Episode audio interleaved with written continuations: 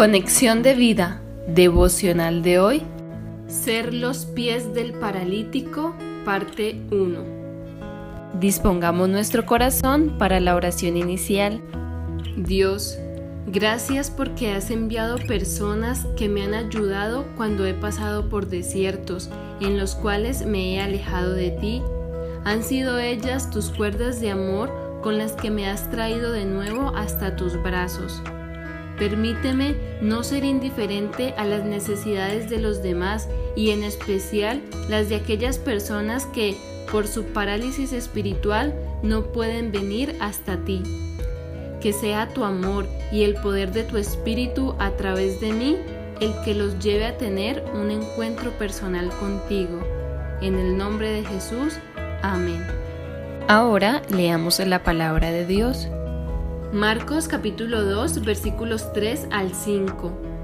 Entonces vinieron a él unos trayendo un paralítico que era cargado por cuatro, y como no podían acercarse a él a causa de la multitud, descubrieron el techo de donde estaba, y haciendo una abertura, bajaron el lecho en que yacía el paralítico. Al ver Jesús la fe de ellos, dijo al paralítico, Hijo, tus pecados te son perdonados. La reflexión de hoy nos dice, paralíticos espirituales conocemos por montón, personas que por su pecado y su ceguera espiritual les es imposible acercarse a Jesús. Pero, ¿cuál es nuestra actitud y nuestra reacción al verlos así? ¿A qué estamos llamados cuando conocemos a alguien en este estado? Al igual que las cuatro personas que relata el pasaje bíblico de hoy que llevaron al paralítico hasta Jesús y de las cuales no se dice la clase de relación que había entre ellos, es decir, si eran familiares, amigos, conocidos o desconocidos, nuestra actitud al ver a cualquier persona en esa condición debe ser conmovernos, incomodarnos, esforzarnos, buscar ayuda y hacer todo lo necesario para que sea posible que estas personas lleguen hasta el Señor y tengan un encuentro personal con Él.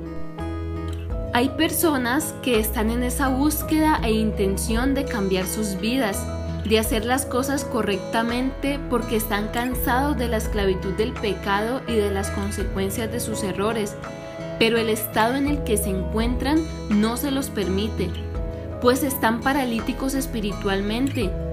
Entonces, es en ese momento cuando los que estamos sanos, que conocemos al médico que los puede sanar y el camino para llegar hasta él, debemos actuar. Recordemos el momento en que nosotros estábamos paralíticos y llegó alguien con todo el amor y la misericordia a levantarnos y llevarnos hasta Dios. Es decir, nos compartió el Evangelio de Salvación, nos predicó la gracia de nuestro Señor Jesucristo y nos mostró el gran amor de Dios, el cual nos sanó y nos restauró. Así que ahora lo mínimo que nosotros debemos hacer es ser los pies de los que no pueden caminar, cargarlos y llevarlos hasta Dios, como un día nos cargaron a nosotros.